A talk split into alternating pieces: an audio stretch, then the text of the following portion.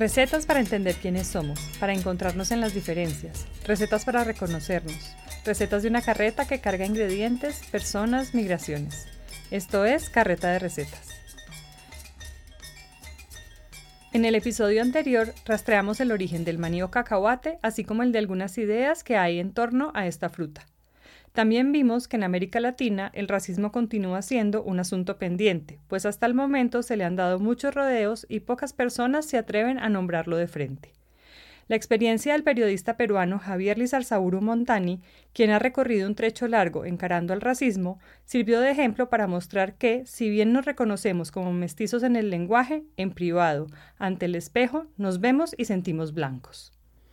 yo durante mucho tiempo me creí una persona blanca y años después con el eh, estudio de ADN que hice con National Geographic, que me puso en mi sitio, ¿no? Porque mis resultados eran mi cóctel genético, que aquí lo tengo apuntado porque nunca me acuerdo de memoria todo, era 40% indígena, 29% mediterráneo, 17% noreuropeo, 10% del sudoeste asiático, que eso incluye Irán, Irak, India, 2% del noreste asiático, China, Mongolia, Rusia.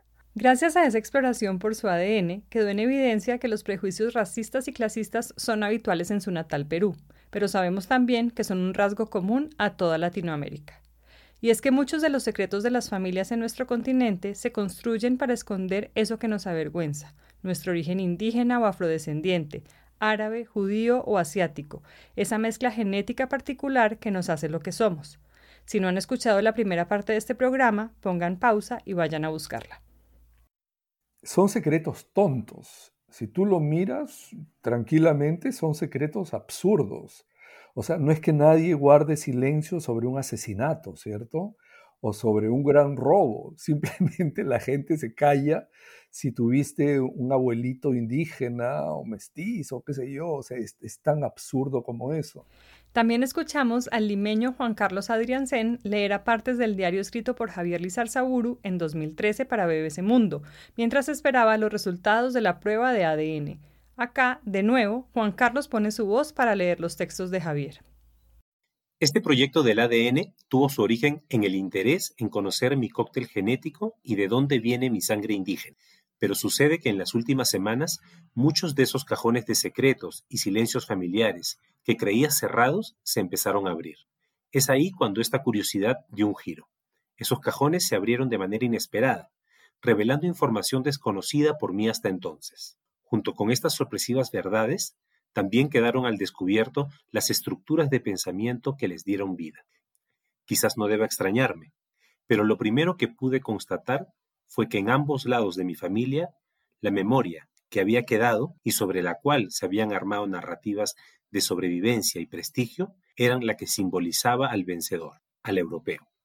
Javier habló de cómo los estatutos de limpieza de sangre de la España medieval adquirieron una nueva dimensión en la América colonial, dando paso a una estructura social y de pensamiento que favorecía y sigue favoreciendo a las personas con pieles más claras, mientras que las personas con rasgos afro o indígenas fueron asociadas con lo impuro, lo manchado, lo malo, pero quizás lo más grave es que gracias a la indagación por su ADN quedó en evidencia cómo esta herencia colonial todavía está presente en la cotidianidad de todos nosotros.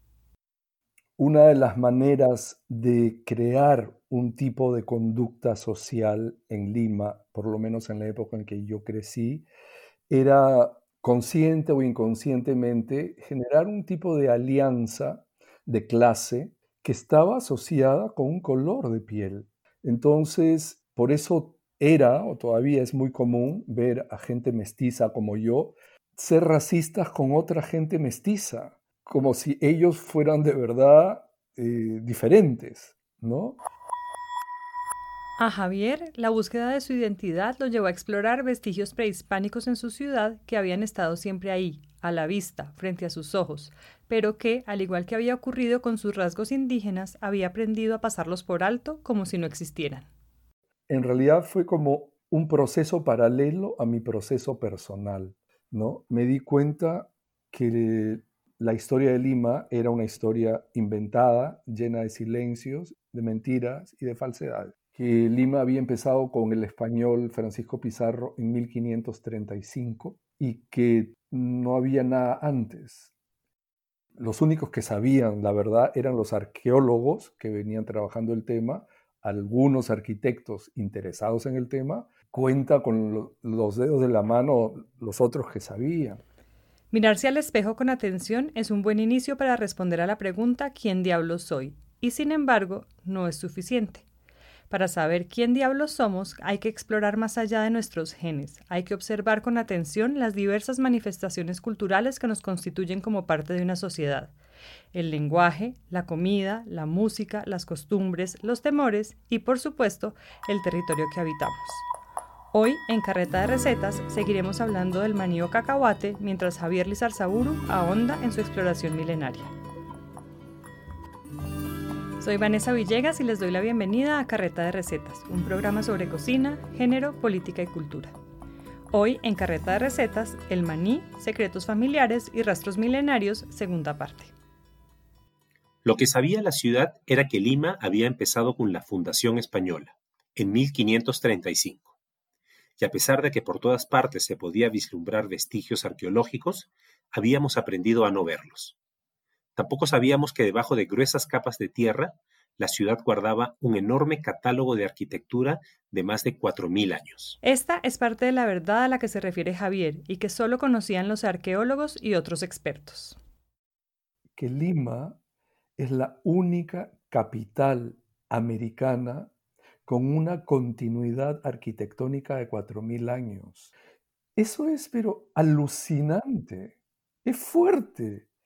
O sea, solo hay seis capitales, ¿ah? ciudades, o sea, ciudades, hay muchas ciudades o, lugares que han sido abandonados con mayor antigüedad, pero ciudades capitales en el mundo con una continuidad, pero además el término continuidad es importante de 4.000 años. Solo hay seis en todo el mundo. Lima era una, es una de ellas.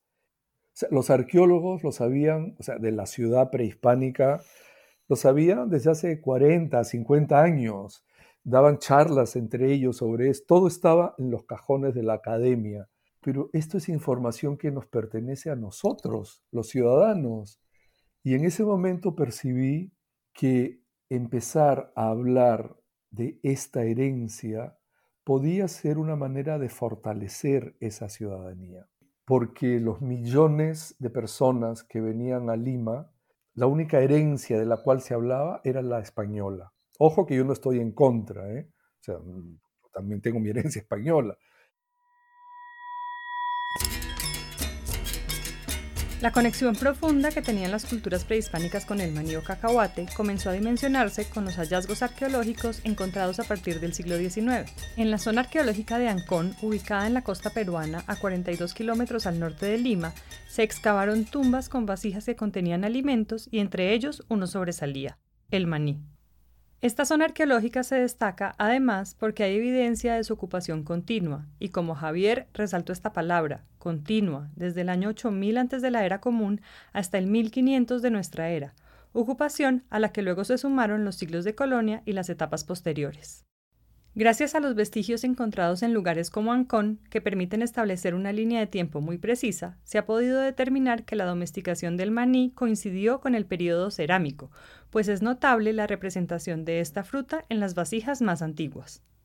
Esto, además, sugiere una relación entre el consumo masivo de este alimento y una mejora en las capacidades intelectuales de las comunidades, según se deduce de la sofisticación en el dominio de la cerámica, por ejemplo. Como lo mencioné en el episodio anterior, el valor nutricional de esta fruta la convertía en un elemento fundamental en ofrendas de las comunidades prehispánicas. Pero no se limitaba a eso. Esa peculiaridad de desarrollarse bajo la tierra puede entenderse como que le otorgaba una conexión poderosa con el inframundo, con la muerte y al mismo tiempo con la fertilidad, pues significaría un nuevo comienzo, un renacer. De hecho, esta relación se mantiene vigente en los altares u ofrendas de muertos en México, en donde para esta fiesta se agotan las existencias de maní. Pero había más. La capacidad de conservarse en buen estado por extensos periodos, en especial en zonas templadas y secas, convirtió al maní en un alimento importantísimo dentro de la economía prehispánica, pues podía acumularse y ser usado como moneda de cambio. La conexión espiritual con el inframundo, sumada a su valor monetario, le dio al maní un lugar especial en las tumbas de las élites prehispánicas que vieron la posibilidad de acompañar su paso hacia la muerte decorando sus sepulcros con esta fruta. Tal vez el mejor ejemplo se ha hallado en la tumba del señor de Zipán, ubicada en la costa norte de Perú y que data del siglo III de la era común. Dentro de los 600 objetos que se encontraron sobresale uno, un collar enorme del que cuelgan 20 vainas de maní, 10 de oro, que simbolizan la conexión con el Sol, 10 de plata, que demuestran su vínculo con la Luna y además representan el perfecto equilibrio entre el día y la noche. Busquen imágenes, son alucinantes. Admiro a Isabel Flores porque un día, hace 32 años, ella se paró frente al cerro feo y abandonado que era este lugar y dijo, aquí hay algo que nos pertenece a todos. Y empezó a excavar. Le tomó la mitad de su vida y ahí sigue, sacándole la tierra acumulada en siglos de olvido. Hoy, este hermoso templo de 1600 años de antigüedad ha sido recuperado en un 70%, y los trabajos de excavación continúan. La admiro no solo por la tenacidad que tuvo, sino porque nos devolvió a los limeños un pedazo de nuestro pasado, un pedazo de nuestra identidad. Hace referencia al sitio arqueológico conocido como Huaca Puclana, en pleno distrito de Miraflores en Lima, un promontorio despreciado durante siglos en pleno corazón turístico de la ciudad, que fue tiradero de desechos y que en realidad era un centro ceremonial de gran importancia.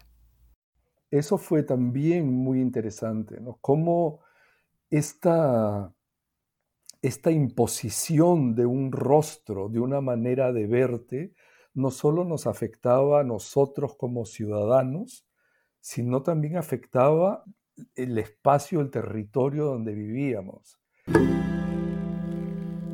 Piensen en lo profundo que cala en cada uno de nosotros eso que nos enseñan en las escuelas, colegios y universidades, eso que sigue escrito en los libros de historia en toda América Latina.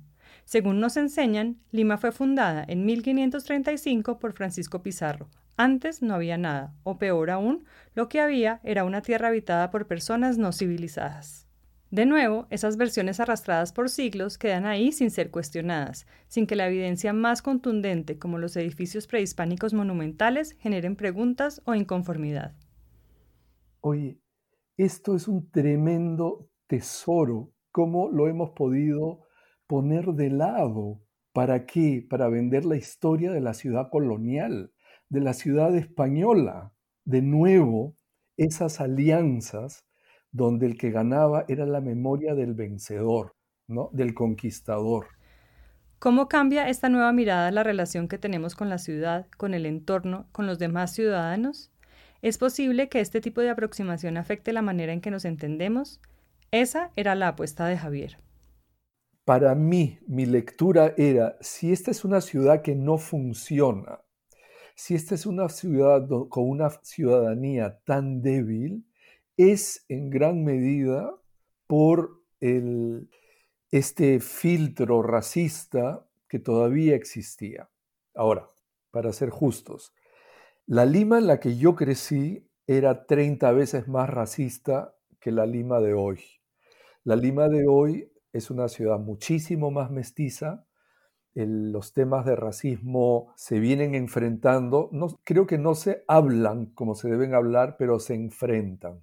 Algo es algo. Las construcciones culturales alcanzan dimensiones inesperadas y en el lenguaje encuentran un universo poderoso. En el episodio pasado les hablé de la asociación que establecieron en Estados Unidos desde el siglo XVII entre maní y personas esclavizadas, y de cómo esta relación había negado la presencia del maní en territorio norteamericano antes del siglo XVII, y relegó al cacahuate como un alimento de menor categoría, es decir, asociado a la gente más pobre. Miren esto. En un artículo publicado en 2018 por cuatro investigadores etnobotánicos, titulado Maní y Poder en los Andes, sus autores reconocieron que, a pesar de la continua representación de esta fruta en los hallazgos prehispánicos, su presencia había sido poco estudiada por cuenta de los prejuicios de los científicos. Hago la cita. A pesar de la presencia del maní en contextos rituales en la costa norte del Perú, ha recibido muy poca atención de los arqueólogos, quizás debido al correspondiente uso de la palabra maní en la jerga estadounidense como sinónimo de algo de poco valor o importancia. En inglés se usa la expresión I got it for peanuts, lo conseguí por cacahuates, como la imagen de algo que se intercambió por muy escaso dinero. Es decir, que a pesar de haberse topado con representaciones del maní una y otra vez en vasijas y demás piezas de cerámica, pero también en altorrelieves en paredes y otros objetos como ofrendas en espacios funerarios, la decisión había sido sistemáticamente pasarlo por alto, pues era algo de poca importancia de gente pobre. Y acá viene la otra dimensión del lenguaje. Nombrar las cosas es hacerlas visibles. Haber ignorado estos vestigios milenarios del uso del maní, haber decidido no hablar de ello, le negó la existencia a una tradición que hizo posible la construcción de un imperio. Lo que no se nombra no existe, escribió George Steiner. Cuando empecé a investigar el tema, pude ver que el asunto era muy parecido a lo personal. Así como en casa habían negado un origen indígena, la otrora orgullosa ciudad de origen español también había negado su pasado anterior el aniversario de Lima siempre se decía simplemente eso, ¿no? El 18 de enero era el aniversario de la fundación de Lima. Hasta que digo, bueno, seamos un poquito más rigurosos. Lo que celebramos cada 18 de enero es la fundación española de Lima. Porque no nos olvidemos que antes del 15 de enero de 1535 hubo 3.500 años de civilización no estoy hablando de grupos de cazadores, recolectores, porque esos fueron de 10.000 años atrás. No, estamos hablando de civilización, que, que dejaron uno de los mayores legados de arquitectura de barro en todo el planeta y transformaron un desierto, porque Lima es un desierto, transformaron un desierto a través de una magnífica red de canales de regadío que hasta el día de hoy riegan a Lima. En Lima no llueve y sin embargo el 90% de las áreas verdes de un sector de Lima es regado por estos canales milenarios. Hasta el día de hoy. Javier comenzó su campaña Lima Milenaria como un emprendimiento desde su blog personal que resaltaba las labores de los ciudadanos que espontáneamente se habían asociado para proteger y dar a conocer sitios arqueológicos que incluían propuestas comunitarias para preservar esos lugares. Porque cuando yo empiezo la campaña nadie hablaba de las huacas, las huacas era una cosa de indios, las huacas era una cosa de pobres, entonces yo percibía que no se iba a ver con buenos ojos, ¿no? Era un poco nadar contra corriente. Lo más curioso es que un año después, El Comercio, este diario que te he descrito como tremendamente conservador, me invita a hacer la campaña desde su plataforma de papel y online. Y en ese momento digo, no puedo creer que esto esté pasando, de verdad. Pero antes de continuar, es prudente aclarar a qué le llaman huaca en el Perú. ¿No? En estricto senso, una huaca es cualquier sitio sagrado, que puede ser un cerro, un río, una piedra, pero en Lima se le suele llamar a los edificios prehispánicos.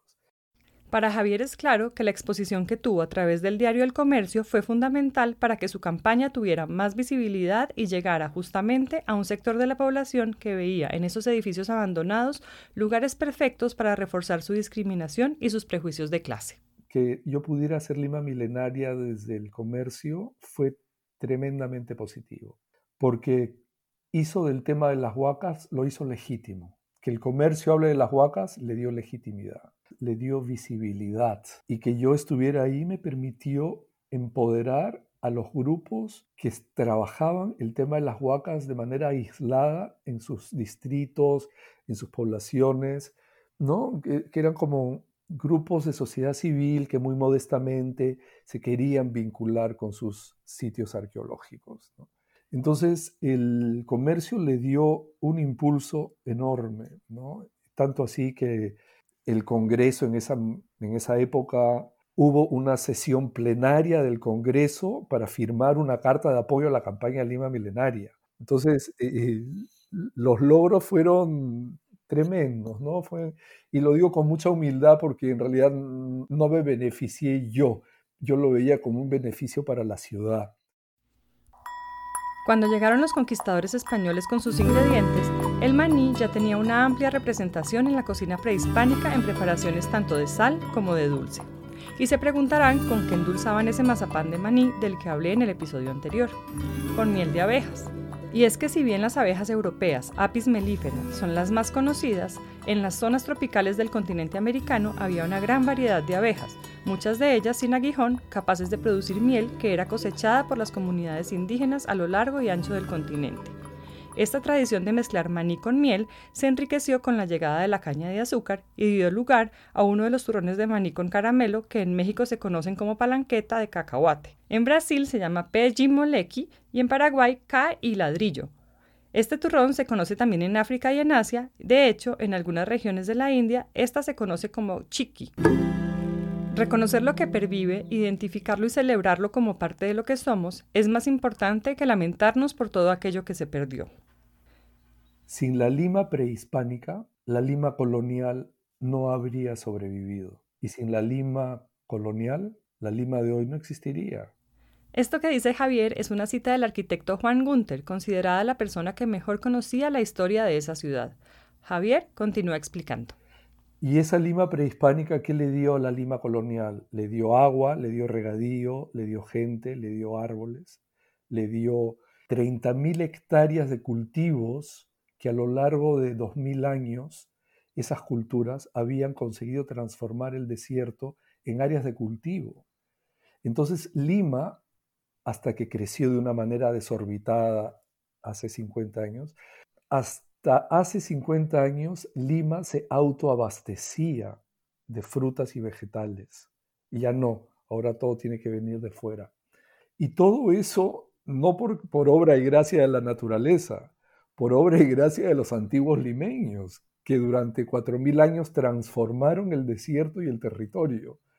Cada vez que pienso en eso me emociona, porque digo, ¿cómo hemos podido guardar silencio tanto tiempo? Solo porque eran indígenas, solo porque Lima tenía que ser blanca, solo porque Lima tenía que ser española. No.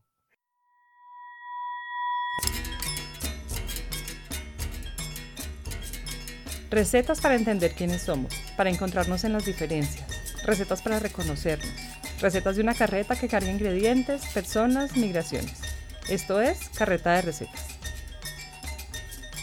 El legado indígena que se conserva en algunas preparaciones con maní en Sudamérica obliga a abrir el mapa nuevamente para entender cómo esta fruta se fue adaptando a los gustos y posibilidades del lugar.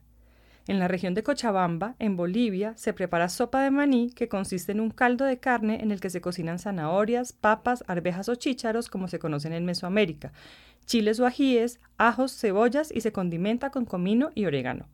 Esta sopa lleva fideos y el maní se añade licuado en un poco de caldo para espesar. En la selva amazónica peruana también se come sopa de maní. Allí conserva su nombre inca, el inchicapi, y se prepara a base de gallina y se condimenta con cebolla, ajo, ají y pimentón. Se le agrega maní tostado, yuca o mandioca cocida y se espesa con harina de maíz.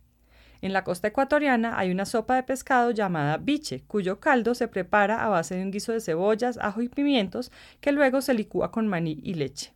A esta base se le agregan trozos de mazorca o elote, plátano maduro y se condimenta con cilantro. Por otra parte, en la sierra ecuatoriana se prepara guatita, que es una versión del mondongo o tripa de res en ese país y que conserva el maní como espesante natural del caldo. Preparaciones similares adaptadas a los gustos locales se encuentran en el continente africano. Por lo general, las sopas de maní de esta parte del mundo se aromatizan con jengibre y canela. En Ghana, la sopa de maní se acompaña con fufu, aquel puré de plátano con yuca al que me referí en el episodio 4. ¿Cuántos de nosotros sabíamos que en esta práctica de espesar preparaciones con maní hay un legado prehispánico? Me pregunto qué pasaría con el niño, la joven, que crece mirándose en un espejo que no refleja su imagen sino otra. ¿Sería una persona sana? ¿Podría desarrollar todo su potencial? ¿Qué pensaría de sí misma? La representación visual es un punto importante en la creación de ciudadanía. Es la que legitima modelos, es la que ayuda, o no, al fortalecimiento del tejido social. ¿Por qué no lo estamos haciendo? Volvamos a Lima para entender las dimensiones del legado milenario del que habla Javier. Eh, eso te dice mucho de, de, lo que te comentaba de cuál era la atmósfera con las huacas en Lima. Cuando yo empiezo la campaña en el 2010, llamo al Ministerio de Cultura, que recién se había inaugurado en el 2010. Tenían una página web incipiente y les pregunto cuántas huacas hay, porque en la página web no hay. Me dice 165. Ah, ok, 165. Y después, pero no estaban muy seguros. Llamo unos meses después y me dice, estamos revisando. Seis meses después, estamos revisando. Un año después, me dicen, tenemos 250 huacas. Digo, ah, wow. Y así fueron pasando los años y cada vez que yo preguntaba, aparecían más. Y la última vez que pregunté fue en noviembre del 2019 y hay 508, 508 sitios arqueológicos en Lima metropolitana.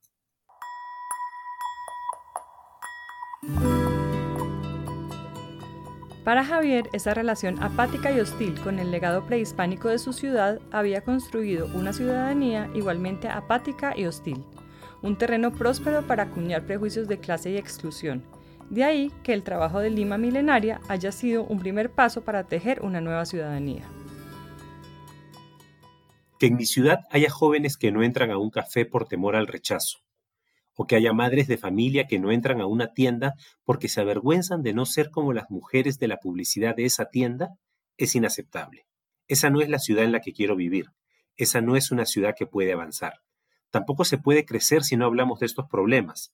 Y aquí veo una resistencia muy fuerte a enfrentarnos con este fantasma. Le tenemos miedo, y al tenerle miedo, lo hacemos grande. Ese es un tema que a mí me moviliza mucho, porque siento que trabajar por una ciudadanía inclusiva no solo es favorecer a los individuos, a las personas, sino es fortalecer a tu ciudad misma. En México hay rastros prehispánicos del cultivo de maní desde el siglo I de nuestra era.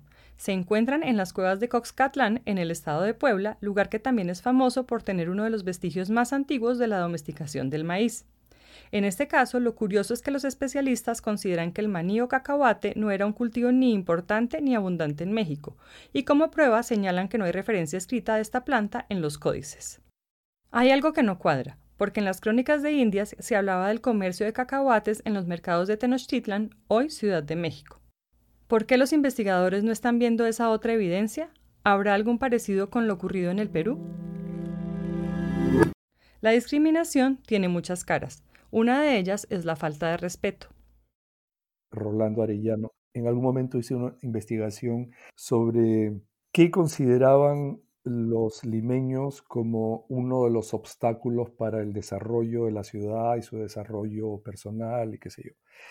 Y la respuesta que más se repitió fue la de la falta de respeto. Ya no era ni siquiera la falta de oportunidades o el, la falta de trabajo, no, era respeto. La corrupción política, por ejemplo, es una, una de esas formas de respeto que le estás diciendo al ciudadano, sabes que no me importa tu futuro, no me importa tu porvenir, lo que me importa es cuánto dinero saco yo acá. Y justo es ahí donde resulta importante saber quiénes somos saber quién eres siempre ha sido tan importante, ¿no? Los filósofos griegos siempre nos han recomendado, conócete a ti primero, porque eso es, es para mí, es, es una primera manera de fortalecerte no solo como individuo, sino como ciudadano. Saber qué exiges, cómo exiges y qué denuncias y cómo denuncias, ¿no? En la cocina mexicana, el maní cacahuate es muy importante en la preparación de platillos como los encacahuatados, que llevan una salsa preparada a base de chiles secos asados y luego molidos junto con maní, ajo y cebolla. El pipián rojo también lleva maní. Consiste en una combinación de maní, pepitas de calabaza y ajonjolí que se muelen con chiles asados, especias, cebolla y ajo hasta obtener una salsa densa e intensa con la que se acompañan carnes. En Colombia también existe el pipián. Allí es un guiso que parte de un sofrito de ajo, cebolla, tomate y ají que se combina con varias clases de papa y maní tostado y luego se tritura hasta obtener un puré rústico y aromático. Con este pipián se rellenan tamales y empanadas. En el Perú está la ocopa, que es una salsa de ajíes, ajo, cebolla, hierbas locales y maní, y la carapulcra, que es un estofado elaborado a partir de papas secas que se rehidratan y se cocinan con maní, cebolla, ajo, varios tipos de ají y carne de cerdo. No se trata entonces de hablar con dolor y rabia de esa cocina prehispánica que no conocimos por cuenta de los conquistadores. No se trata de reescribir la historia. Se trata, en cambio, de mirar hacia atrás con una mirada crítica y curiosa para tratar de reconocer cada uno de los elementos llegados de uno y otro lado y admirar en ellos capas superpuestas de conocimiento y tradición que enriquecen nuestra identidad. Javier lo tuvo claro cuando comenzó su proyecto de Lima Milenaria. ¿Cómo les decimos a ciudadanos, que lo son en el papel, que también son ciudadanos en el ejercicio? ¿Cómo empoderamos a miembros de esta sociedad para que sientan que tienen el derecho a desarrollar todo su potencial? Cuando empiezo a trabajar todo el tema de Lima milenaria, de nuevo pienso, bueno, ¿cuál va a ser el estilo? ¿Cuál va a ser la narrativa? Porque, claro, si yo me daba cuenta que todo esto había sido tapado con tierra durante 500 años, me molestaba, ¿no? Pero digo, si yo empiezo a escribir desde la rabia, desde la revancha histórica, no voy a llegar a ningún lugar. Entonces, desde el principio traté de hacer un esfuerzo en generar narrativas de continuidad, de vínculo, de emoción, que hicieran que el lector se sintiera orgulloso, sorprendido, cercano. El proyecto de Lima Milenaria ya cambió la historia de la ciudad. Lima fue declarada oficialmente como ciudad milenaria, ciudad de culturas, por decreto de la alcaldía de la ciudad. Javier pudo exhibir el proyecto en la Bienal de Arquitectura de Venecia, una de las ferias más importantes del mundo. En 2019, unos días antes de la ceremonia inaugural de los Juegos Panamericanos de Lima, Javier escribió en su muro de Facebook preguntándose cómo iba a ser ese espectáculo, porque temía que la visión de la ciudad española, blanca y europea, hubiera terminado por imponerse. Para alegría de Javier, la historia milenaria de Lima fue central en la narrativa de la ceremonia. Pude llevar el tema de las huacas a la Bienal de Venecia hace dos años con dos arquitectas. Por primera vez el tema de las huacas de Lima tuvo un escenario global y para los Juegos Panamericanos al principio trabajé como asesor en temas de cultura y ciudadanía y en esos meses que trabajé ahí, dejé preparados una serie de materiales que tenían que servir para los equipos creativos que se iban a hacer cargo de las ceremonias de inauguración y clausura. Hoy el maní tiene un escenario global. China y la India son dos de los principales productores de esta fruta junto con Estados Unidos. La salsa de maní peruana a base de cebolla, ají y ajo admite variaciones a lo largo de los Andes transformándose en el ají de maní ecuatoriano o en el colombiano que acompaña a las empanadas de pipián. En su versión asiática, las salsas con maní varían desde las muy fermentadas con sabores intensos hasta las dulces y empalagosas siempre aderezadas con un toque picante. En África hay salsas con maní para todos los gustos y en Europa se destaca la salsa de maní combinada con mayonesa que es un clásico acompañante de las papas fritas belgas. Parecería que, como ocurre con el caso del maní, muchas veces es necesario que desde afuera avalen nuestra mirada para sentir que tiene sentido. A lo que voy es que las ceremonias de inauguración de los Juegos Panamericanos Lima 2019 fue Lima milenaria. El comentario más repetido por todo el mundo en Lima fue sorprenderse de la ciudad que desconocían. En este escenario global apenas si he logrado mencionar algunas preparaciones con maní. Se queda por fuera, por ejemplo, la historia del maní japonés que no fue creado en Japón sino en Ciudad de México en la década de 1940 por un inmigrante japonés residente en esa ciudad. Queda mucho por explorar de esta fruta, pero quizás ya tenemos más claridad que cuando mencionamos la palabra maní o cacahuate estamos hablando del maravilloso legado prehispánico que lleva consigo, Gracias a esa estructura sólida, la gastronomía de América Latina ha permanecido como testimonio silencioso de esa presencia indígena que se enriqueció con los diversos aportes que llegaron con las migraciones del mundo entero. Sin embargo, para llegar a este punto resulta indispensable partir del cuestionamiento inicial de Javier. ¿Quién diablos soy? No sé si es un cambio fundamental. Es simplemente tener una mayor serenidad, tranquilidad sobre sobre saber quién soy y de dónde vengo, mm, de no tener ni mentiras, ni cuentos, ni silencios que reproducir, y de saber que por haber incorporado todas mis identidades, sí podría decir que hay como, no sé si sentirme más fortalecido o más seguro, pero es como tener los pies más plantados, ¿no? Es decir, estas son mis raíces, yo soy esto. Y no me vengas a, a vender otros cuentos porque no te los voy a comprar. La construcción de identidad comienza por reconocer el alcance de nuestras palabras, porque ellas quizás son nuestro reflejo más claro. Seguramente hay, más cosas, pero mm, haber podido identificar esos mecanismos que filtraban mi manera de pensar, de ser, fue como sanador. Es una palabra que me gusta, sanador. Em, porque en algún momento hablo de Lima como una ciudad enferma, ¿no? y enferma porque ha querido ocultarse siempre tanto detrás de un rostro que no es el suyo, que terminó por enfermarse. Y eso cualquier psicólogo te dirá que es una receta perfecta para, para estar mal. Entonces sí, tiene que ver con sanar. Javier Lizalzaburu es periodista y activista cultural. En su blog Lima Milenaria pueden encontrar mucho del trabajo que ha hecho por su ciudad para la construcción de una ciudadanía más inclusiva a partir del reconocimiento del patrimonio. El texto de Javier, Quien Diablo Soy, se encuentra disponible en la página web de BBC Mundo. Son 11 entregas. A Javier lo encuentran en Facebook.